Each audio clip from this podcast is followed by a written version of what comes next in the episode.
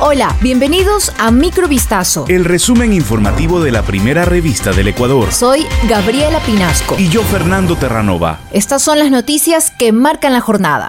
En el noveno día del paro, cuando recrudecen los enfrentamientos entre manifestantes y fuerzas del orden, se abre una puerta para el diálogo. El gobierno ya habría anunciado su decisión de participar, pero aún no hay una respuesta de la CONAIE, mientras siguen llegando indígenas a Quito. Más de 300 organizaciones de la sociedad civil unidas en una comisión convocante se ofrecieron este miércoles 21 de junio a generar un proceso de pacificación. El objetivo es llegar a acuerdos sobre los problemas estructurales que vive el país. La comisión convocante tiene tres objetivos. Busca generar un espacio que permita abrir canales para la solución de los conflictos, establecer un marco de trabajo que produzca un acuerdo de largo plazo y la invitación a las dos partes. Por el momento solo el gobierno ha respondido a la iniciativa. Las organizaciones ponen a disposición de las partes sus capacidades para velar que el proceso se cumpla con rigurosidad, transparencia y respeto a los derechos humanos. De hecho, cuentan con la asistencia técnica de la Unión Europea y del Sistema de Naciones Unidas.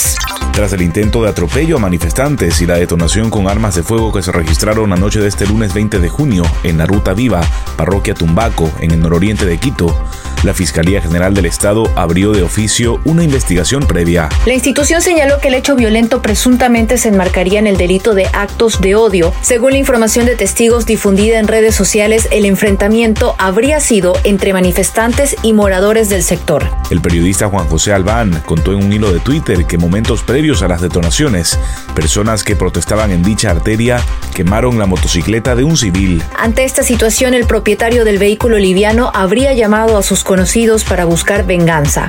Un video colgado en redes sociales captó el momento en el que el auto particular derrapa sobre la ruta viva para intentar atropellar a los protestantes.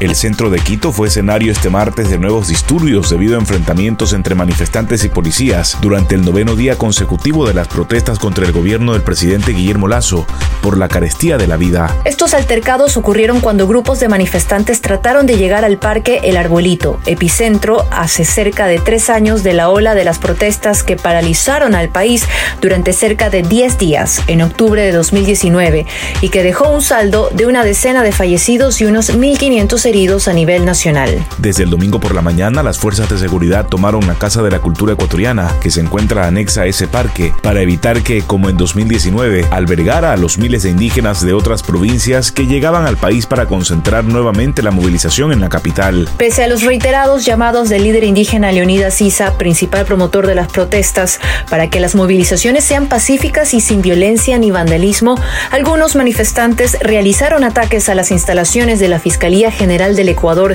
cuya sede se ubica cerca de la zona de los enfrentamientos. Siete mercados de los 50 que conforman la red de mercados de Guayaquil se encuentran cerrados, según confirmó la alcaldesa Cintia Viteri, para salvaguardar a las personas que laboran en estos durante la jornada de protestas de este martes. El anuncio se dio luego de que la fuerza pública y municipal pudieron desalojar a unas 300 personas que se encontraban concentradas en la terminal de transferencia de víveres para impedir su funcionamiento. Las 300 personas que se ubicaron ahí están siendo desalojadas en este momento y hemos cerrado el perímetro, anunció la alcaldesa. Hasta esta terminal que abastece a toda la red de mercados de la ciudad, el municipio movilizó 12 volquetas de obras públicas para evitar nuevas concentraciones. Respecto al abastecimiento de alimentos, junto al gobernador del Guayas, Pablo Arosemena, se gestionó la apertura de la frontera sur de la ciudad, mientras que el resto de entradas se encuentran cerradas para evitar el ingreso de manifestantes que provengan de otros cantones.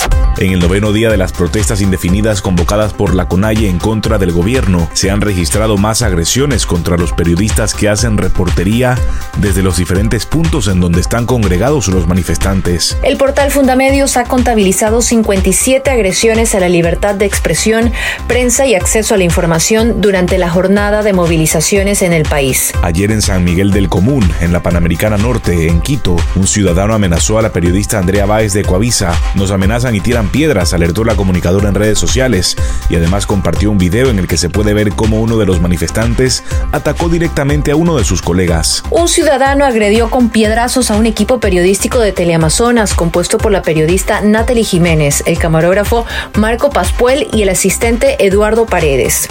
En otro punto de la capital, en los alrededores de la Universidad Salesiana, la periodista de Diario La Hora, Araí Vega, fue amenazada por un grupo de manifestantes con darle con un palo si grababa. En conversación con Fundamedios, la reportera contó que durante la cobertura preguntó a un grupo de personas de dónde venían. Luego una mujer dijo, ella es prensa, no hablen. Y un hombre le advirtió, si sigues aquí, te doy con el palo. Esto fue Microvistazo. El resumen informativo de la primera revista del Ecuador. Volvemos mañana con más. Sigan pendientes a vistazo.com y a nuestras redes sociales.